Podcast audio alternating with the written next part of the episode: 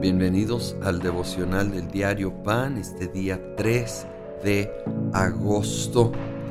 Vamos a pasar al capítulo 2 del Evangelio según San Lucas, donde él narra el nacimiento de Jesucristo y los, los ángeles van a los cielos a proclamarlo, pero no a los reyes o los sacerdotes o a los de mayor influencia en la sociedad, sino a unos sencillos, humildes pastores en el campo.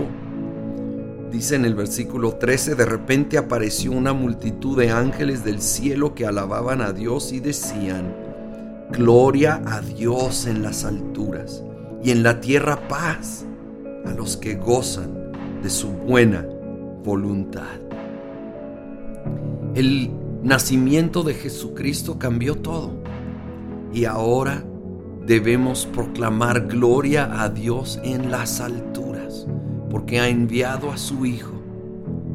Y nació, lo sabemos, vivió la vida, la experiencia humana, se identificó con nuestro dolor hasta llevar todo nuestro dolor y nuestro pecado a la cruz y sufrir en nuestro lugar. Y ahora tierra en la tierra paz a los que gozan de su buena voluntad.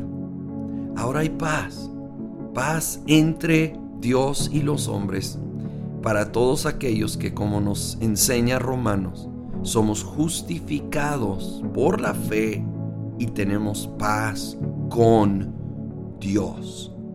Esto no está hablando de una paz natural, Obviamente las guerras han continuado y aumentado y todo tipo de conflicto, pero puede haber paz en el corazón humano entre el ser humano y Dios, porque Jesucristo vino y ahora hay un camino a esa perfecta paz en relación con Él por la fe. El capítulo 2 narra esa famosa historia donde a los 12 años de edad Jesús se queda en el templo platicando con los expertos en la ley, mientras José y María primero se alejan y no se dan cuenta que no está Jesús, van en camino de regreso a Nazaret y luego se dan cuenta y van a buscarlo desesperadamente, al fin lo hallan. Y bueno, ya van de regreso y esto es una es como una pequeña muestra de lo que era la vida de Jesús, de los 12 hasta los 30 años de edad, cuando él ya inició su ministerio. Es el versículo 51 y 52. Así que Jesús bajó con sus padres a Nazaret y vivió sujeto a ellos. Pero su madre conservaba todas estas cosas en el corazón. Jesús siguió creciendo en sabiduría y en estatura y cada vez más gozaba del favor de Dios y de toda la gente. ¿Qué ejemplo?